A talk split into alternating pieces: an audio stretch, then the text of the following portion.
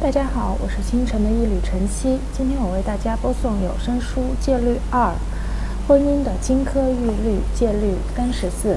别唠叨，男人不喜欢总有人唠叨他干这干那。如果你不想让丈夫讨厌回家上班不肯接你的电话，或者不想跟你待在同一屋子里，你就别唠叨他。絮絮叨叨会让他想起自己的妈妈。把你的房间收拾干净，车慢点开。你都四十了，到底什么时候结婚？我们什么时候才能抱上孙子啊？唠叨会让男人很恼火，而且起不了什么作用。有些事他们想做的时候自然会做的。Penny 是个典型的家庭主妇，标准的职业唠叨鬼。如果家里有什么东西需要修理的话，他会一直念叨，直到修理好为止，或者直到他自己都烦了为止。有一天。她家厨房的管子漏水，她马上打电话给正在上班的丈夫，让他叫水管工过来修。我不能再忍受滴水的声音了，问问他能不能明天就把水管修好。她丈夫得知水管修理要花一百美金，觉得太不合算了，他就告诉 Penny 有个表弟可以帮他们免费修理，不过他表弟特别忙，可能要一个星期以后才能给他们修。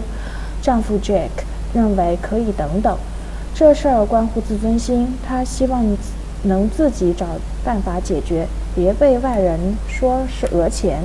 但 Penny 无法理解，他还以为是钱的问题。之后的每一天，Penny 都会催促 Jack，让他打电话给他表弟。两个星期过去了，他表弟还没有来修，Penny 唠叨的越来越大声。还恶言相向，你别提你那个表弟了。我们还是花一百美元请水工来修吧。你缝个扣子都要一百美元，花钱修水管你倒不乐意了。我天天都要下厨房，真的没办法忍受了。你天天吃现成的，根本不影响。漏水的声快把我弄崩溃了。就这样，Penny 唠叨了三个星期，Jack 的。表弟终于来了，给他们免费修好了水管。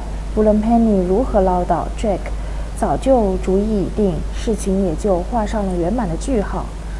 Penny 浪费了大量的口水，能改变什么呢？大多数人唠叨就是这个下场。他大可以把两手一插，潇洒地说：“顺其自然，爱咋咋地，啥时候修水管都行。”他大不了尽量少去厨房。当然。他可以做得更好，那就是举双手赞成一家之主的 Jack 的意见。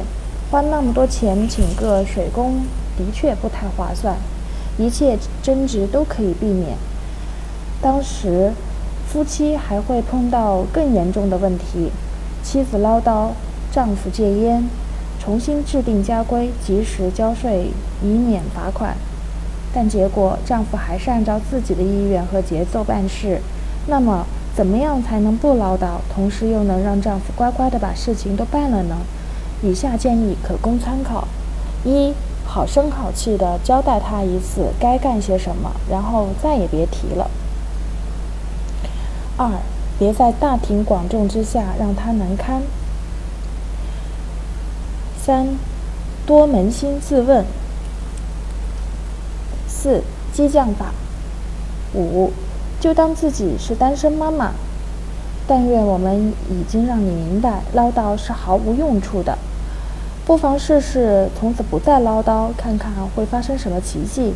也许他突然注意到了什么，然后干完了，给你一个惊喜。尽管你不唠叨，我们也可以不保证因此。按照你丈夫按照你的意思把家务全部都干完，但是我们相信你会因此变得更加理性，你丈夫也会因为你的体贴而感激你，从此您拌嘴的几率会大大降低，至少因为唠叨引发的争吵会减少。今天的有声书播送到这里，谢谢大家。